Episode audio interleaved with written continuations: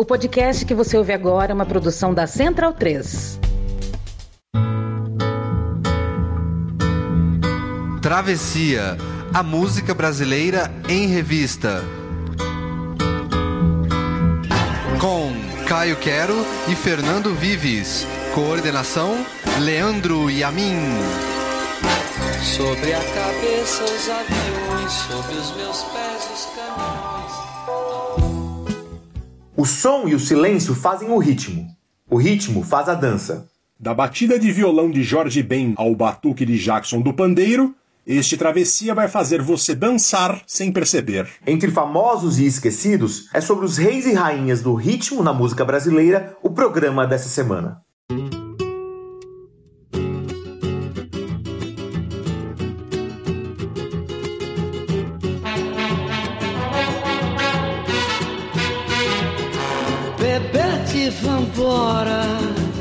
Hoje já está na hora. Bebete, vambora, vambora, já está na hora. Olha que o galo cantou, o sol vai raiar e você não parou de sambar.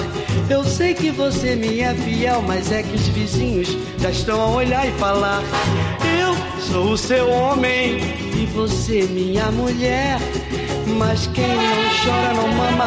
E o nosso neném tá chorando querendo mamar. E você sabe muito bem que logo mais eu tenho que trabalhar. Já não posso mais chegar atrasado. E nem pensar em faltar.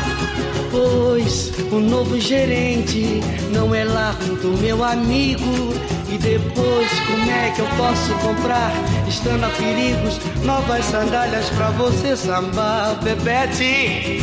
Oh, Bebete! Bebete, Bebete! hora. Vamos morar, Bebete!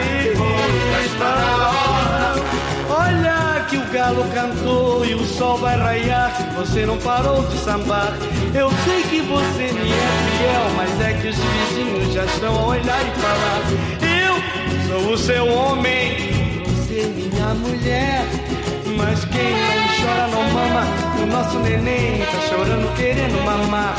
E você sabe muito bem que logo mais eu tenho que trabalhar.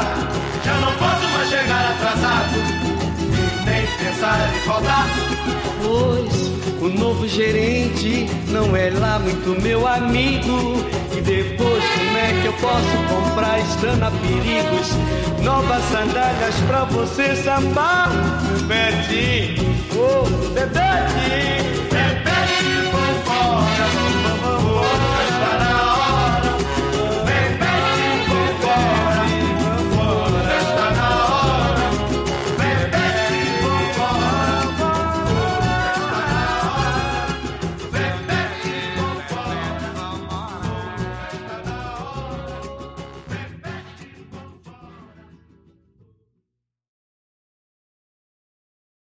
Ao som de Jorge Ben, Bebete Vambora, que delícia, que coisa boa começar com essa música. Tem início um travessia sobre os reis e rainhas do ritmo. A gente vai falar um pouco sobre percussão, mas a ideia aqui é a gente falar de ritmo do modo geral. Prepara um programa que vai dialogar com o travessia que a gente fez lá atrás, o travessia sobre balada MPB, que era um programa para dançar, sugestões para você tocar na sua festa. Bom dia, boa noite, boa tarde, Caio Quero. Pois é, Fernando Viz, vai ser um programa bem animado, bem gostoso de ouvir, bem gostoso até de, quem sabe, dar aquela dançadinha, fazer uma dancinha. Esse programa que tem esse tema tão complicado e, e amplo, na verdade, que assim, é complicado para definir, né? Mas a gente sabe o que, é, a gente sente no nosso coração, porque ritmo justamente é isso, né? É a batida, é o silêncio, é a velocidade. A teoria musical fala um pouco isso, né? A música é formada por harmonia, melodia e ritmo. E o ritmo é justamente o tempo, né? É o tempo, a batida, é, é, e é disso que a gente vai falar. A gente que, que canta diferente, gente que faz uma batida diferente, gente que batuca efetivamente nos os tambores. Muita coisa legal vai aparecer aqui, né, Fernando Vives? Sim, é um programa mais sobre percussão, mas não é sobre percussão. Por que isso? Porque é um ritmo de maneira geral. Antes da gente falar da música do Jorge Ben, da batida de violão do, do Jorge Ben, a gente queria lembrar que você pode ver as mensagens do Travessia, as atualizações no nosso Instagram e na nossa página no Facebook. Procura lá em ambos Travessia Podcast. Você também pode ver as atualizações quando nós falamos disso nos nossos Twitters, arroba caioquero, arroba fdvives. E também lembrar que o Travessia é gravado em duas localidades diferentes. É gravado nos estúdios Vavá do Oh! Cara Metade. Caio Quero, que era um grande fã do Vavá, cara, cara, da Cara Um dos Metade. reis do ritmo brasileiro. Reis do ritmo brasileiro, lá nos anos 90. Caio Quero, você chegou a comprar a G Magazine do irmão gêmeo do Vavá? Eu peguei emprestada. Era do irmão gêmeo, eu sempre achei que fosse dele mesmo. Olha que coisa. Eu acho que é do irmão gêmeo, né? Foi, foi, teve isso, né? Foi foi uma comoção no mundo do pagode ali no fim dos anos 90, que era a G Magazine do irmão gêmeo do Caramba, hein? Vavá, do O cara pessoal metade. vendia qualquer coisa, hein? Enfim, o Caio Quero que é grande fã do, do Cara Metade, é o nome do estúdio dessa semana na casa dele, e aqui nos estúdios do Chris Hemsworth. Eu acho que é assim que fala o nome Eita. dele, que é o Thor, né? O australiano Thor.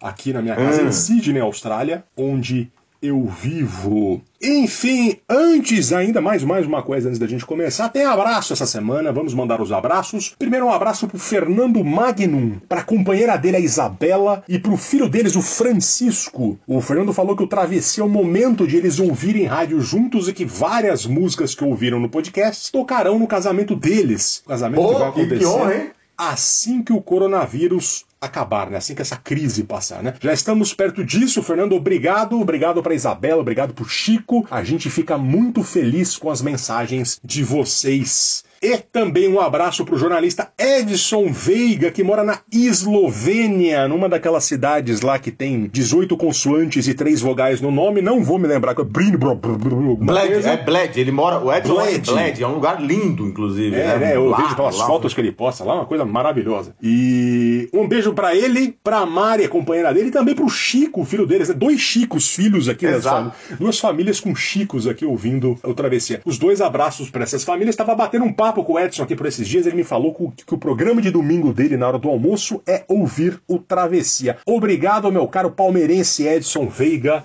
lá da Eslovênia. Ele torce em silêncio pro Palmeiras na madrugada lá na Eslovênia. Eu torço aqui na manhã pro Palmeiras, sofro na manhã australiana pro Palmeiras. Ouvimos também muita coisa boa sobre o último programa sobre o Clube da Esquina.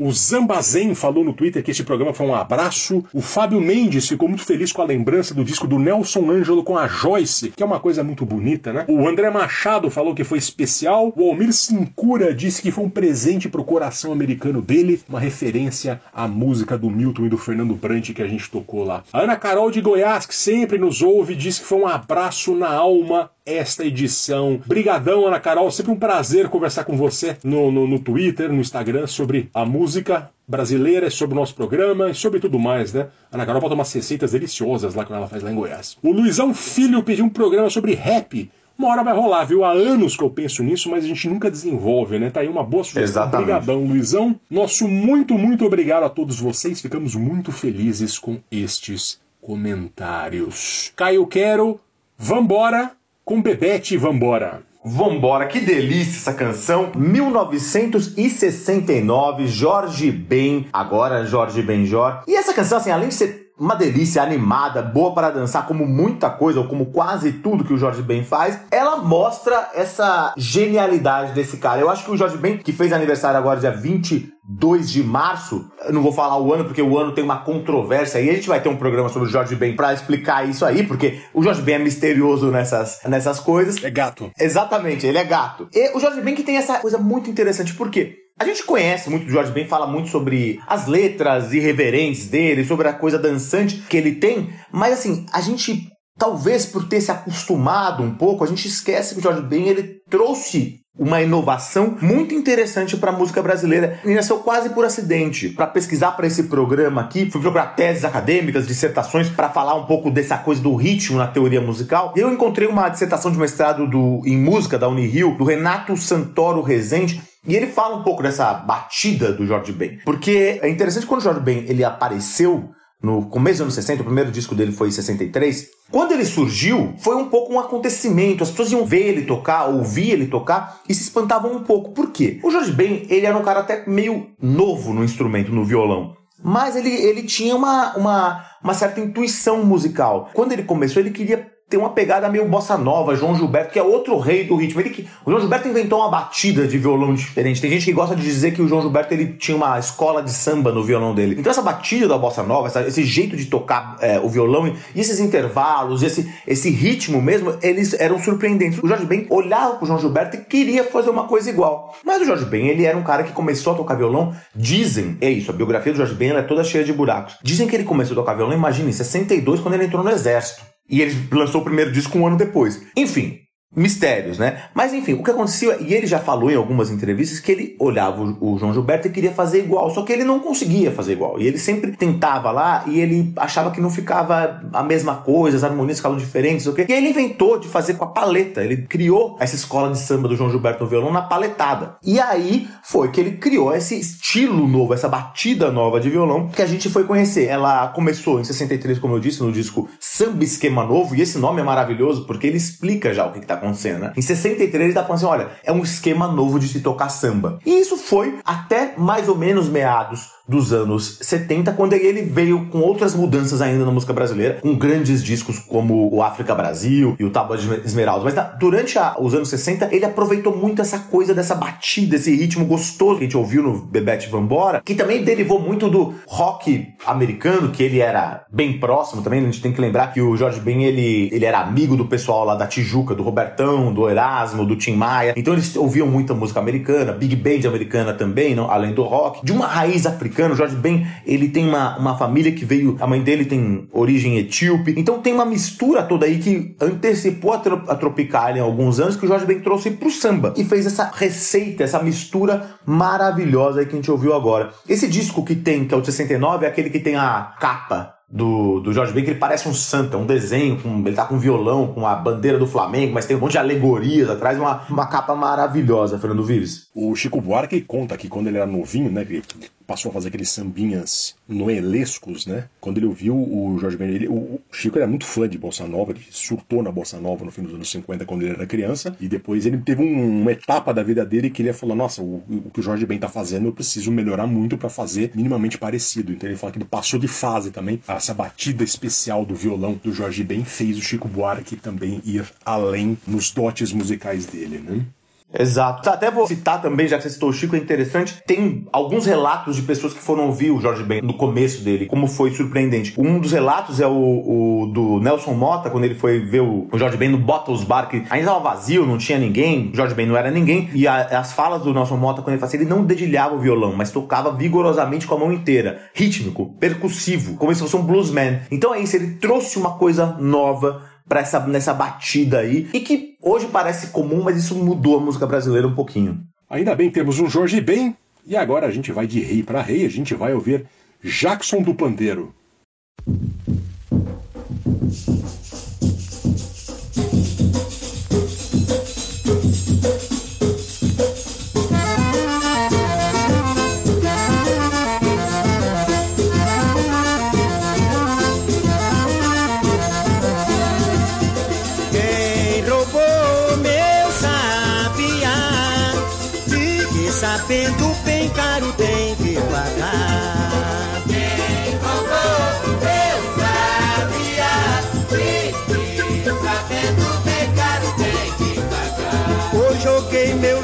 Cima, caiu na água, foi ao fundo. Triste da moça solteira que cai na boca do mundo. Roubou meu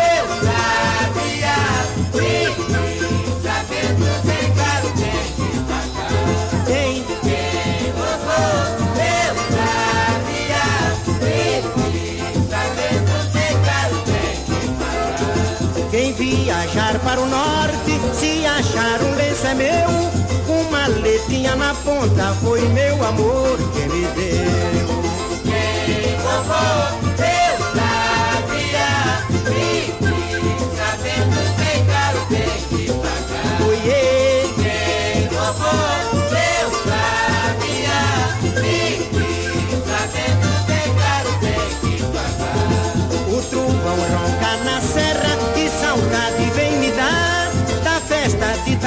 time.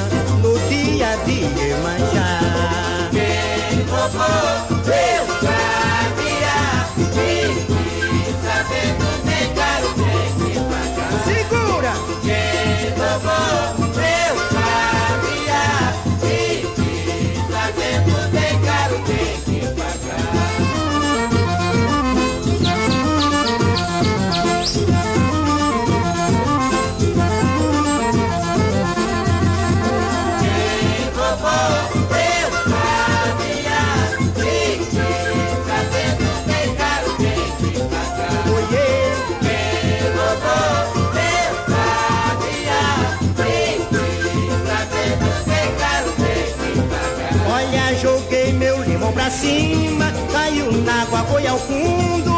Triste da moça solteira que cai na boca do mundo. Vovô, eu sabia bem caro tem que pagar.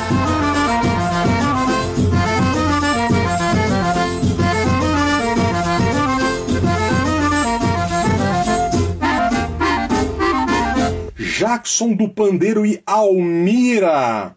Ouvimos aí o querido José Gomes Filho, né? Chamado de Jackson do Pandeiro, ou São Jackson do Pandeiro, como se refere a ele o Alceu Valença. Jackson nasceu numa família numerosa em Alagoa Grande, Paraíba, próximo de Campina Grande, e teve uma história muito difícil. Esse programa tá muito paraibano, muito nordestino novamente. É sempre gostoso quando a gente Pois é. consegue, consegue pescar as coisas do Nordeste que a gente pode mostrar aqui. Além da pobreza, que ele perdeu a mãe quando ele tinha 7 anos, e a mãe dele era uma cantora de coco. Coco que é um ritmo conhecido como embolada também, né? E depois ele perdeu o pai quando ele tinha 13 anos de idade. O que sobrou da família ali, ele se mudou junto para Campina Grande, onde ele vivia de bicos. E ele desenvolveu ali os dotes artísticos que ele herdou da mãe. Que era cantor de coco, coco que é é o repente, é o duelo de improviso ou som de uma batucada ou uma viola. O Jackson também era bom nisso, ele acaba virando percussionista, depois ele foi para João Pessoa, onde era da orquestra de uma rádio, aí começa a ascensão. Ele vai para Recife, depois vai parar no Rio de Janeiro, onde vira músico da Rádio Nacional. Hoje soa um tanto absurdo isso, né? Mas naquele tempo de domínio das rádios, quando ainda não havia ou pouco havia televisão, as rádios tinham suas orquestras, os conjuntos musicais e contratos exclusivos com artistas. Rádio Nacional, as rádios grandes tinham às vezes quatro, cinco, seis orquestras, fora todo o elenco gigantesco de artistas. E foi no Rio e na Rádio Nacional que o Jackson do Pandeiro se consolidou como um dos maiores ritmistas brasileiros, tocando samba, baião e forró na esteira do sucesso do Luiz Gonzaga. O Gonzagão era um dos mais populares músicos do país dos anos 40 e trouxe ao Sudeste, em especial ao Rio de Janeiro, os ritmos nordestinos. O Jackson, a partir dos anos 50, aproveita o interesse pelo forró e baião para se consolidar como um nome nacional, fazendo uma música um pouco mais rápida que o Gonzagão, mostrando um ritmo próprio impressionante. O maior sucesso dele é a música Chiclete com Banana, a música que, que ele diz que vai misturar Miami com Copacabana, num samba rock, que naquele tempo ainda soava uma coisa absurda, né? eram dois mundos antagônicos. O Jackson, curiosamente, não foi tão popular quanto merecia, ao menos foi bem menos que o Gonzagão, por exemplo, né? Isso fazendo um tipo de música muito original e interessante. Nos anos 70, o Jackson levava uma vida modesta, fazendo percussão para gravadoras, quando dois desconhecidos chamados Alceu Valença e Geraldo Azevedo foram até a casa dele num subúrbio do Rio para convidá-lo a fazer música com ele, a tocarem juntos num festival. Conta o Alceu que o Jackson viu aqueles cabeludos e falou: odeio rock, não faço isso não. Mas o Alceu queria gravar junto a canção Papagaio do Futuro para o Festival Internacional da Canção de 1972. E o Jackson do Pandeiro morreria 10 anos depois de fazer essa participação com o Alceu e o Geraldo. Enfim, agora a gente vai ouvir outro gênio da percussão que é Naná Vasconcelos. Que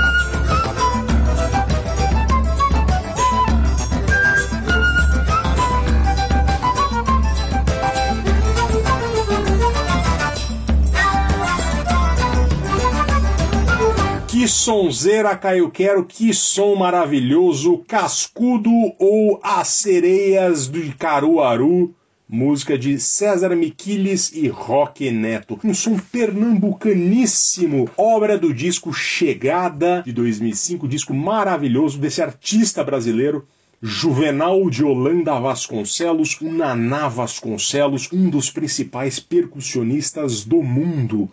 O Naná era tão importante no mundo da música que ele ganhou o obituário do diário britânico The Guardian quando ele morreu em 2016, aos 71 anos. Ele teve tanto destaque no Brasil quanto lá fora. Quando ele, quando ele morreu, a gente já. Foi o primeiro ano do Travessia. A gente tem um programa sobre o Naná. Travessia número 9. Tá lá, tem, são seis músicas, você pode ouvir um pouquinho para conhecer um pouco mais do Naná. Bom, Sabe quando a pessoa nasce pra música? Reza a lenda que o pequeno Naná começou a batucar desde muito cedo em panelas e pinicos em casa. E cresceu envolto da influência de tradições negras, indígenas e, claro, nordestinas ali de seu tempo, especialmente pernambucanas. E virou um autodidata, nunca estudou formalmente música.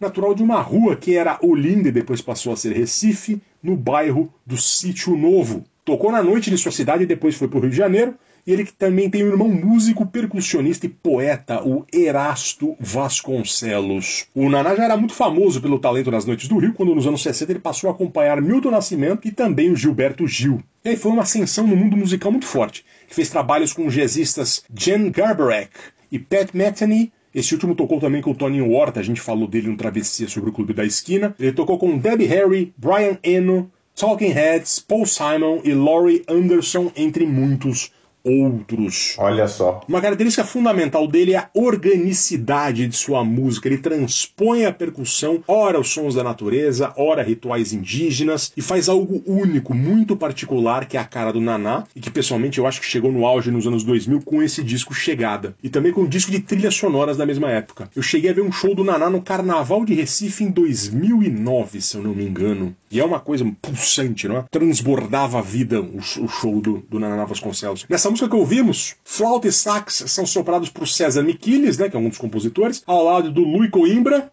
charango, cello e violão, Chiquinho Chagas, piano, teclados, acordeão e Lucas dos Prazeres na percussão. E ainda temos a voz de Naná em alguns momentos, uma coisa dançante, alegre, pulsante, como era o Naná, segundo todos que trabalharam com ele durante a vida. A revista de jazz norte-americana Downbeat elegeu Naná como o maior percussionista do mundo em 83, 84 e 87. Naná Vasconcelos, gente, o Brasil tem um Naná Vasconcelos para chamar de seu. Pois é. E agora a gente vai ouvir Ademil de Fonseca. Quando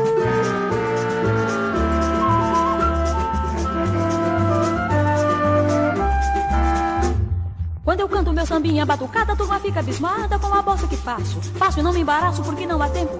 Marco meu contratempo dentro do compasso. Quem não tiver um ritmo na alma, nem cantando com mais calma, faz o que eu faço. Samba, canção, samba de breque, batucada, para mim não é nada, o que vier eu traço. Quando eu canto meu sambinha batucada, a turma fica abismada com a bossa que faço. Faço e não me embaraço porque não há tempo. Marco meu contratempo dentro do compasso. Quem não tiver um ritmo na alma, nem cantando com mais calma, faz o que eu faço. Samba, canção, samba de breque, batucada, para mim não é nada, o que vier eu traço. Não tenho veia poética, mas canto com muita tática. Não faço questão de métrica, mas não dispenso a gramática. Não me atrapalho na música, nem mesmo sendo sinfônica. Procuro tornar simpática a minha voz microfônica.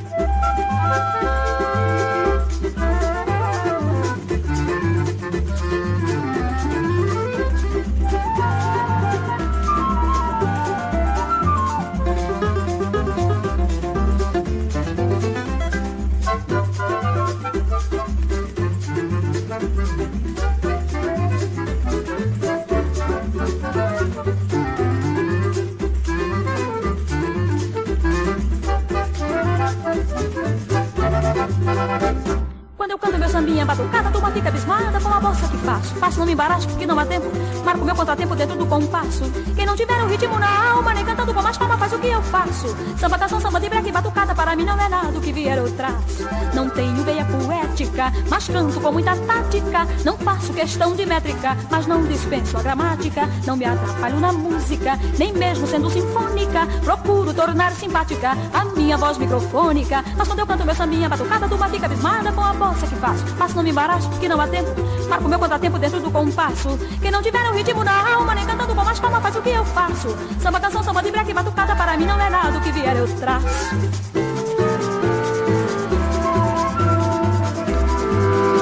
Fernando Vives, 1945. Que delícia esta canção. O que vier é o traço de Alvaiade e Zé Maria na voz e na precisão nas palavras de Ademilde Fonseca. Ademilde Fonseca que nasceu no Rio Grande do Norte há mais de 100 anos, há um pouco mais de 100 anos, 101 anos, ela nasceu em 4 de março de 1921. E, infelizmente e injustamente, não é tão lembrada, embora tenha feito bastante sucesso na sua época. Embora a gente já pondo ela aqui nesse, nesse programa de Reis e Rainhas do Ritmo, é interessante como ela ficou bastante conhecida no Brasil como a Rainha do Choro. E ela ficou com esse título, a Rainha do Chorinho, por muito tempo e dava entrevista e tal. E a Ademilde ela tem uma história muito bacana, por quê? Porque ela tinha um jeito de cantar diferente, muito ligado ao tempo da canção. Ela começou lá nos programas de rádio e tal, mas ela chamou atenção num período específico. Todo mundo conhece a música Tico Tico no Fubá, do Zequinha de Abreu. Enfim, o Zequinha de Abreu ele fez essa canção que é um chorinho, um choro, né? Instrumental. Mas houve uma letra. A letra é do Eurico Barreiros. Só que essa letra nunca tinha sido gravada até 1942. E a primeira gravação do Tico Tico no Fubá com a letra do Eurico Barreiros foi da Ademilde em 1942.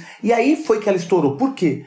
Porque as pessoas ficaram muito impressionadas com, com a velocidade com que ela conseguia cantar. Então a Ademilde ela sempre teve essa coisa de, de cantar muito rápido e ao mesmo tempo com uma dicção muito perfeita. A gente percebeu que nessa, nessa canção que vier eu traço, ela pega e, e, faz justamente isso, parece uma virtuosa na guitarra. Essa canção foi gravada três, três anos depois, em 45, e ela faz essa coisa, ela, ela começa num ritmo um pouco mais normal, mas ela, no sambinha batucada, ela começa a acelerar e ela faz, ela parece que ela tá tá, tá mostrando pra gente, olha assim, ó, eu posso fazer isso, vocês não. E é muito interessante como ela fez essa carreira aí, justamente no cantando como rainha do choro, porque ela conseguia ter essa dicção perfeita e com essa velocidade. Ela conseguia modular as velocidades da fala dela de um jeito muito virtuoso. Parece aqueles caras do, de metal que toca aquela guitarra trrr, rapidinho. Ela consegue fazer isso. E assim que ela ficou bastante famosa, foi muito reconhecida por bastante tempo. Ficou bastante conhecida até vir a falecer em 2012 com 91 anos. Talvez pudesse ser muito mais lembrado, você vê que essa música é muito deliciosa. A Ademilde é interessante que eu tava fazendo uma pesquisa, pesquisa aqui pro Travessia dessa semana e achei uma matéria sobre ela no jornal da USP, porque a Ademilde ela é estudada por fonoaudiólogos que querem entender um pouco como que é a dicção da música, a dicção de Que pessoas que maravilha. falam muito rápido. É muito interessante porque ela tinha essa capacidade bastante incomum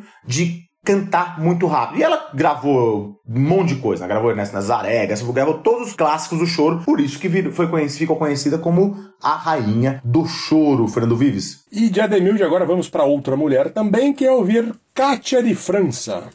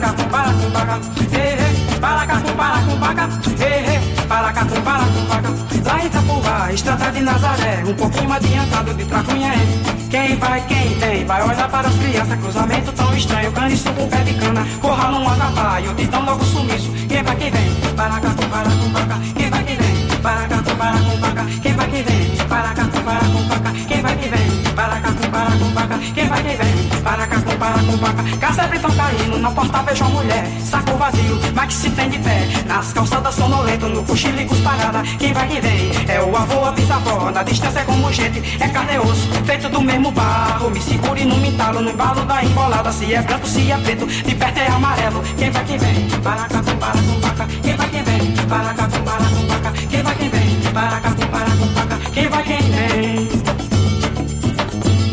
Chuva feminina no sertão bem masculino, voa no ar. A profissão é liberar, me revira urubu nas brenhadas sem chapada, onde o sol é um fuzil. Pipoca é um estrondo, se você não me acredita. Cava levando um tombo no raço da Catarina, o que veja não fascina. Enxergo a caatinga branco hospital. No raço da Catarina, o que veja não fascina. Enxergo a caatinga branco hospital. Quem vai que vem? Para cá, para com paca. Quem vai quem vem? Para cá, para com paca. Quem vai quem vem? Para cá, para com paca. Quem vai quem vem? Para cá, para com paca. Lá em Itapuá. Lá em Itapuá. é. Lá em Itapuá. é,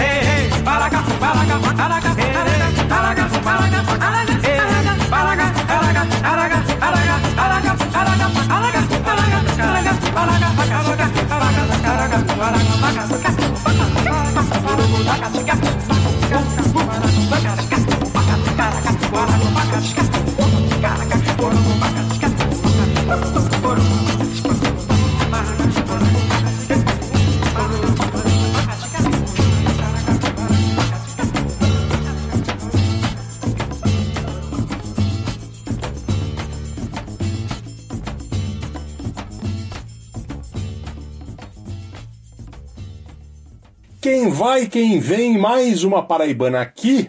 Kátia de França, 1979. Não é a primeira vez que falamos dela aqui, também o Caio a trouxe no episódio 135 sobre terra, lavoura e colheita. Naquela ocasião, o Caio lamentou ela não ser mais conhecida e eu só posso endossar. Primeira vez que tive mais contato com a obra dela mais a fundo. A Cátia de João Pessoa, e quando houve aquela cena nordestina que chegou ao Rio no final dos anos 70, Zé Ramalho, Xangai, Amelinha, ela frequentou esse grupo depois de participar de festivais na Paraíba. A Kátia tem uma característica interessante que é passar pela música a leitura que ela faz de grandes autores de literatura, como João Cabral de Melo Neto, Guimarães Rosa, José do Rego, entre outros, inclusive estrangeiros. E ela coloca isso na música com ritmos muito locais. Então são músicas deliciosas. Essa música que a gente ouviu aqui é uma, uma maravilha, né? Um, um espetáculo dançante. E essa música é do primeiro disco dela, o 20 Palavras ao Redor do Sol, que foi produzido pelo Zé Ramalho, todo baseado nos poemas do João Cabral de Melo Neto. Esse disco também tem só a participação de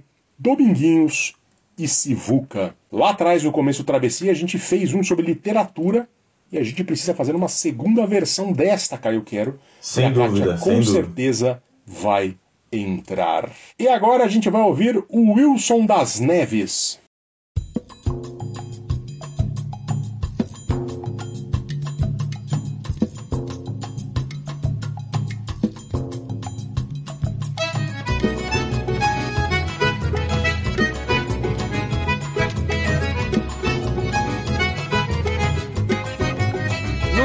Vou contar para vocês. Dançarina igual minha bisavó, Madalena com 116. Não perdi a pisada do forró, dançou coco de roda e xenhenhen. Quando andou no sertão de Maceió, aprendeu nos fandangos de Belém. Caboclinho, lambada e carimbó, dançou no Maranhão, mumba meu boi. Gemedeira embolada em Mossoró, aprendeu marujada quando foi. Um Natal na ilha de Marajó, dançou jongo, catira e caxambu. No batuque do chão levantou pó, dançou frevo, baião, maracatu. Capoeira e afoxé como ela só.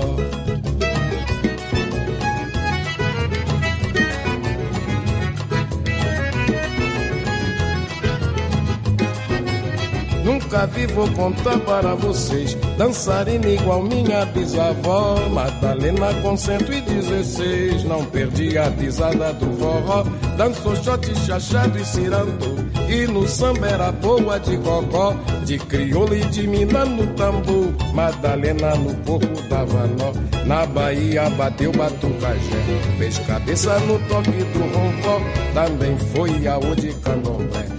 De toma de tubia de timbó, chula, chiba, rojão, caterete. Já dançou nos confins do cafumbó, catopé, cacumbi, maculele. Nunca mais vi ninguém dançar melhor.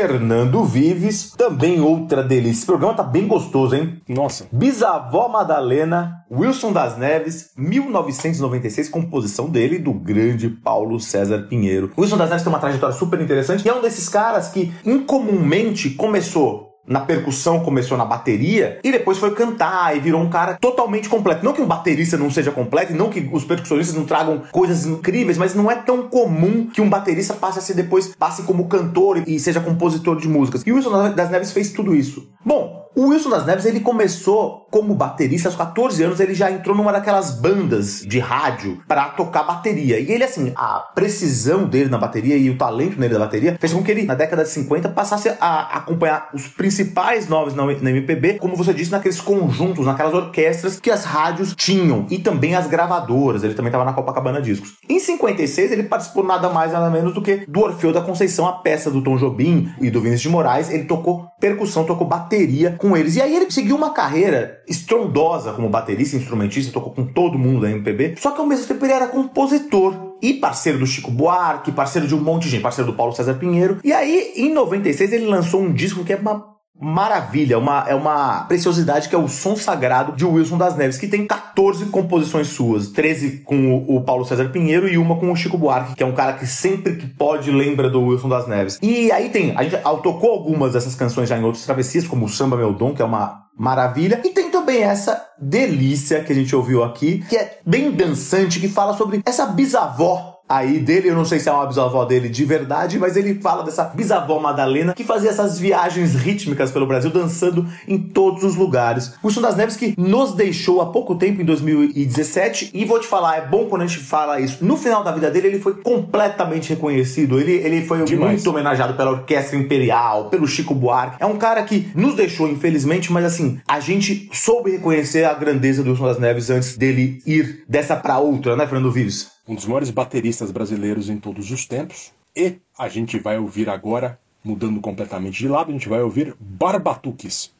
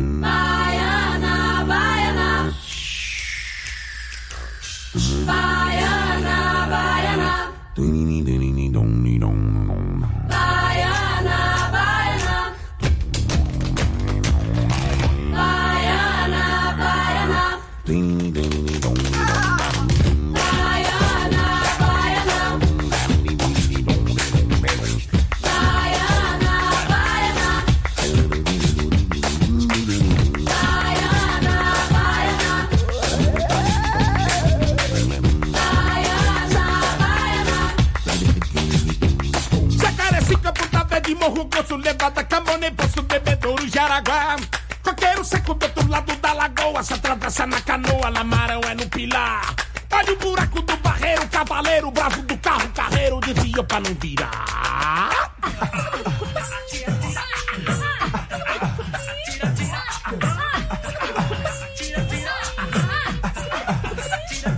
Roubei o pamutubi, buruzu, mirim, boca de siri, já tá e aripuá.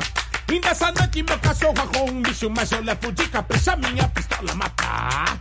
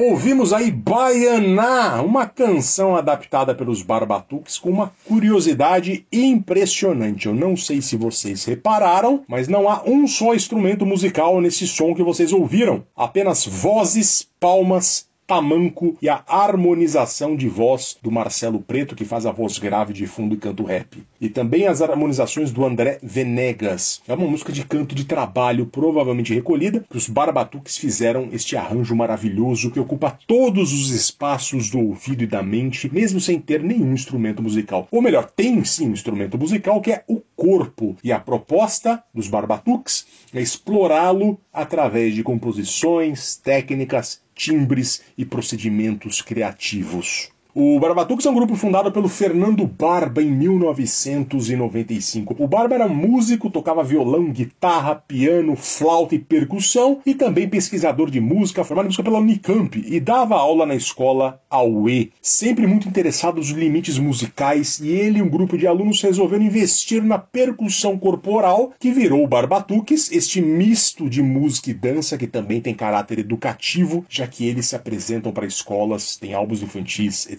Tem todo um reconhecimento internacional profundo para quem estuda música em vários lugares do mundo. Infelizmente, o Fernando Barba morreu antes de completar 50 anos, em fevereiro de 2021. Ele lutava contra um câncer no cérebro. Mas o legado dele está aí, os Barbatuques estão aí. Sempre foi aquele grupo que eu observo de canto de olho, sem me aprofundar. Mas agora, na minha próxima visita ao Brasil, eu vou fazer de tudo para tentar ver uma apresentação deles, porque eu passei muito tempo na internet aqui vendo a, vendo a obra deles, né? Inclusive, tá via, antes do programa, no canal oficial dos Barbatuques no YouTube, uns vídeos do André Venegas ensinando a fazer os movimentos de percussão corporal, Caio Quero. Que legal. Eu tô tentando aprender para passar pro meu filho Leonel aqui. É viciante, é uma coisa deliciosa. Fui tomar banho fazendo, batendo no palmo, batendo no peito, fazendo um negócio maravilhoso. Entra lá no canal dos Barbatuques que vocês vão se divertir muito. Enfim, Que legal. é incrível. E essa música que eles fizeram aqui é um troço impressionante, né? A Baiana acho que é uma das músicas mais famosas dele. Batuque pra batuque, a gente vai ouvir Olodum.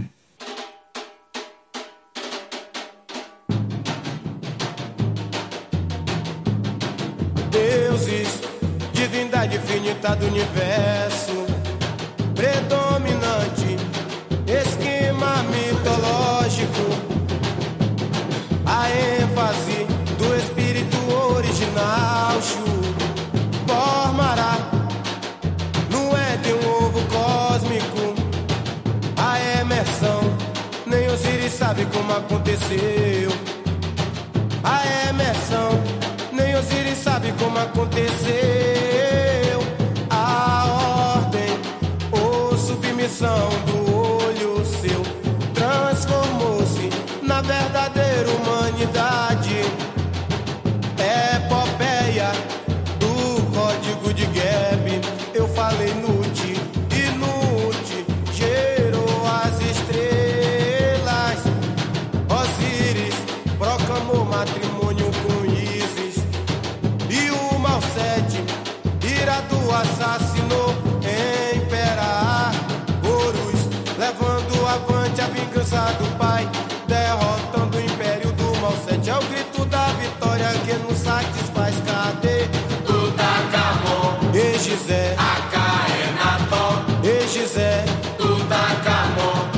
Gizé. Acaenaton, Eu falei faraó. e Faraó, É, eu clamo Lodum Pelourinho. e Faraó, É pirâmide da base do Egito.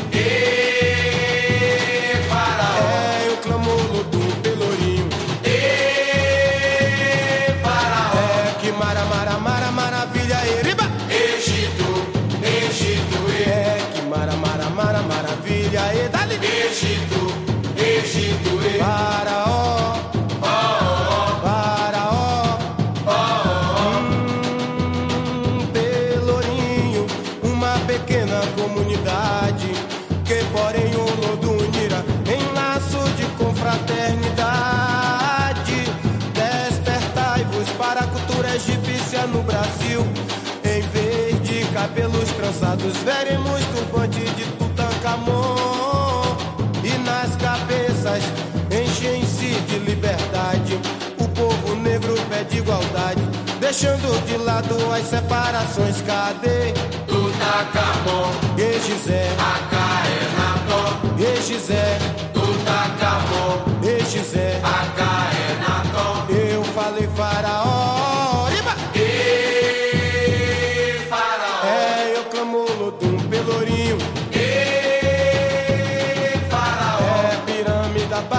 Egito.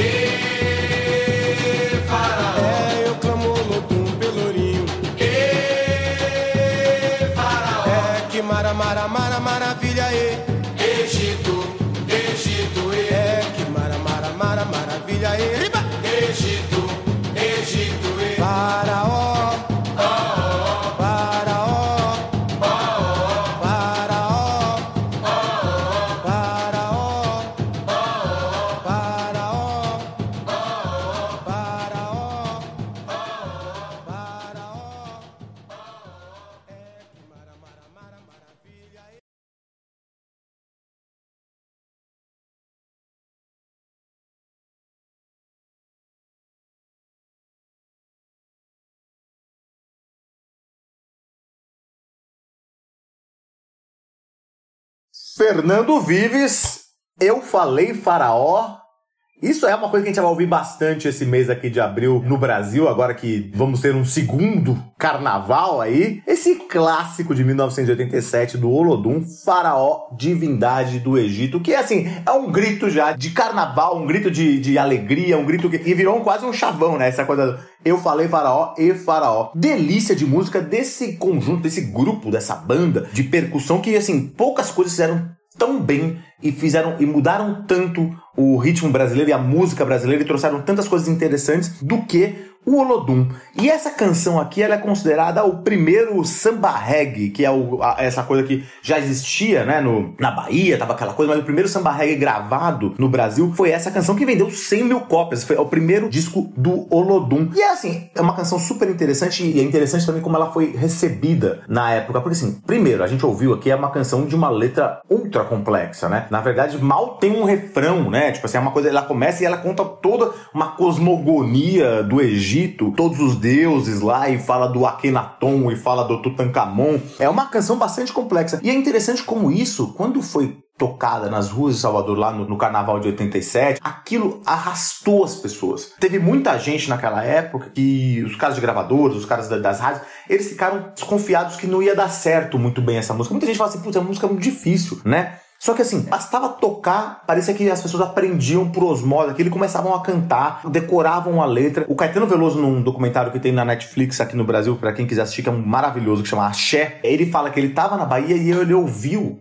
as pessoas cantando essa música e assim, era uma energia impressionante assim, e era uma música muito difícil. É muito interessante como surgiu essa canção, porque ela é de autoria do Luciano Gomes, ele é autor e compositor de vários samba regs e o que aconteceu foi é bem parecido com coisa de carnaval. Teve o Festival de Música e Artes do Olodum. O Olodum era uma, esse conjunto musical misturado com projeto social, projeto educativo que existe até hoje, que nasceu na Bahia aí no- nos anos 80. E aí teve um tema que foi escolhido pro bloco, né? Que Nem escola de samba. Teve, esse ano aqui vamos falar de tal coisa. E aí o tema escolhido foi o Império Egípcio. Que é muito importante, eu acho que é, isso é importante lembrar, não só no Brasil, mas nos Estados Unidos também, a questão de, de resgatar o, o Egito Antigo e a força e a grandiosidade da cultura do Egito Antigo é muito importante, principalmente para os negros, afro-brasileiros e afro-americanos, porque isso era- foi um grande império, uma civilização africana que muitas vezes a gente esquece, né? Parece que não é africano, e o Egito é uma, é uma civilização africana, então isso sempre teve muito presente no resgate da cultura negra, principalmente nos anos 60, 70 e 80, no Brasil e nos Estados Unidos. Então o Olodum escolheu que o tema do bloco naquele ano, lá em 87, seria o Império Egípcio. E aí eles, a direção do festival,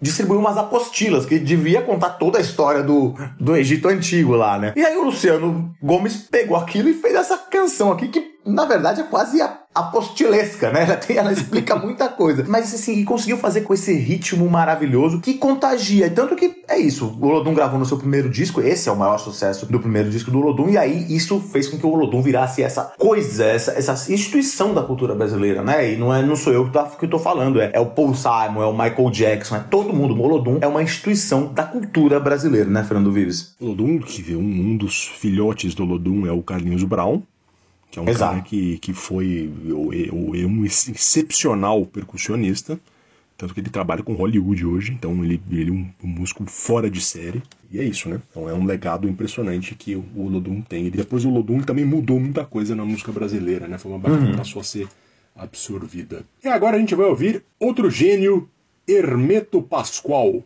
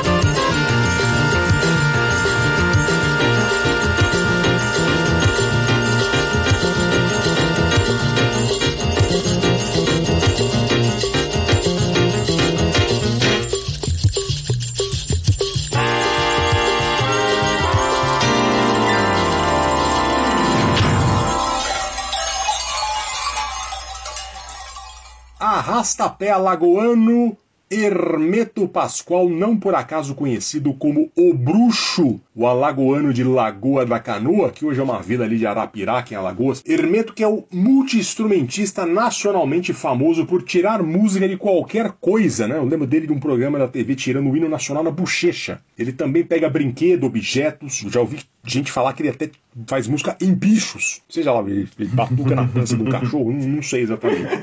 Enfim, isso tem muito a ver com a infância camponesa dele, né? Ele morava lá no mato e tirava som das águas, fazia flauta com pau que tirava da natureza. Na infância ele começou a tocar acordeon e logo ficou claro que ele era um prodígio e chamou a atenção de um músico consagrado chamado Sivuca. Muita gente confunde os dois, pois ambos são albinos e tinham cabelo e barbas enormes, né? Então a confusão talvez até não fosse problema para eles, porque acho difícil achar ruim ser confundido tanto um quanto o outro. Dois gênios da música. O Hermeto mudou-se para Recife em 1950 e perceba como Recife era o grande centro do Nordeste, né? A gente já falou que o Jackson do Pandeiro também foi da Paraíba para lá, etc. Do Recife também caminho típico foi ao Rio, onde fez parte da orquestra Tabajara e depois foi para São Paulo. E aí nos anos 60 ele fez parte da era dos festivais, ele tocou com Edu Lobo, com Geraldo Vandré, até que nos anos 70 ele foi para os Estados Unidos e lá fez carreira no jazz. O Hermeto toca também piano, virou uma figura respeitada na música de nicho norte-americana, até que ele gravou duas músicas com ninguém mais, ninguém menos que Miles Davis. É este o tamanho do Hermeto Pascoal. Ele tem fama de ser hermético, né, com o perdão do trocadilho com o nome dele, mas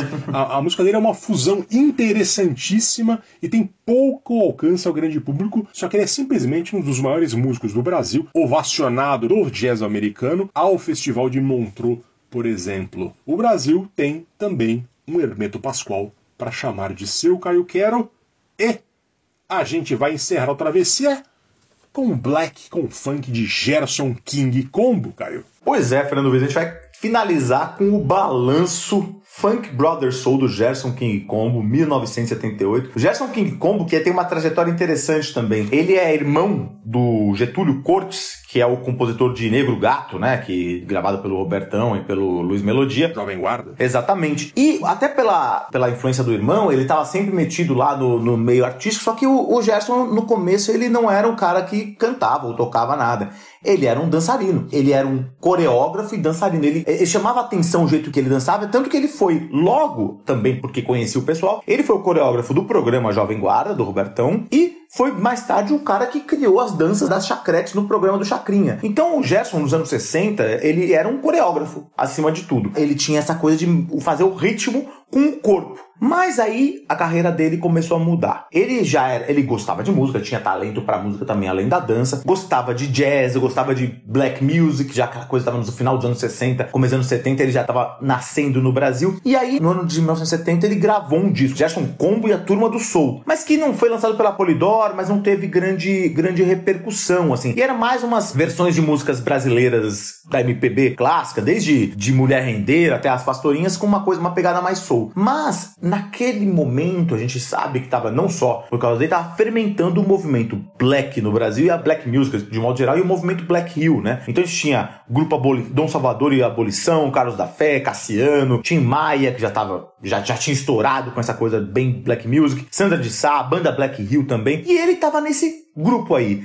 E em 77, então ele tava participando de bailes, cantando em bailes. Em 77 aí foi a, a consolidação dele na carreira da Black Music quando ele lançou o primeiro disco dele, que é uma delícia, Gerson King Combo Volume 1. E aí ele tem uma música que a gente tocou, inclusive, num programa sobre consciência negra, Mandamentos Black, que é uma música deliciosa e tudo com essa pegada muito dançante. A música que a gente vai ouvir agora para finalizar o Travessia, ela tá no Gerson King Combo, volume 2 de 1978, que também tem grandes clássicos. Procurem. O Gerson King Combo ele ficou ainda bem influente e tocando bastante nos bailes ainda nos anos 80, que a gente tinha muito baile black nos anos 80, até que a coisa arrefecendo um pouco, os bailes black diminuíram, a força da música black no Brasil diminuiu por um tempo, né, principalmente no final dos anos 80, anos 90, e ele foi trabalhar com outra coisa, foi trabalhar na prefeitura do Rio de Janeiro, do, como coordenador de eventos e tal. Mas aí, já na década de 2000, começou a ser resgatado não só por, pelo pessoal do, do hip hop e do rap, mas também pelo pessoal de que fazia umas pegadas mais dançantes também, que foi no começo dos anos 2000. E ele foi resgatado e terminou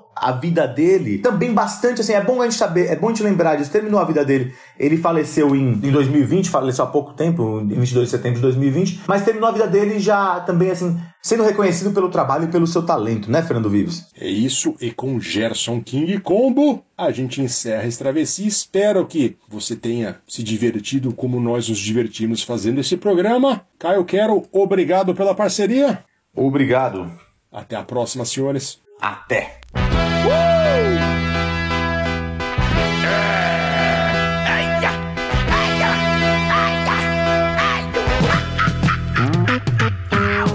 Não pretendo ser nunca pretencioso, mas eu vou me explicar. Numa forma fui feito com carinho e com jeito que não sei onde foi parar. Se um dia fui rei, se reinei, não sei, só sei que é a pura verdade. Que nasceu pra rei, nunca pra ninguém. Perde a majestade. Eu vou lhe mostrar como se dança o Funky Brothers Soul. Uh!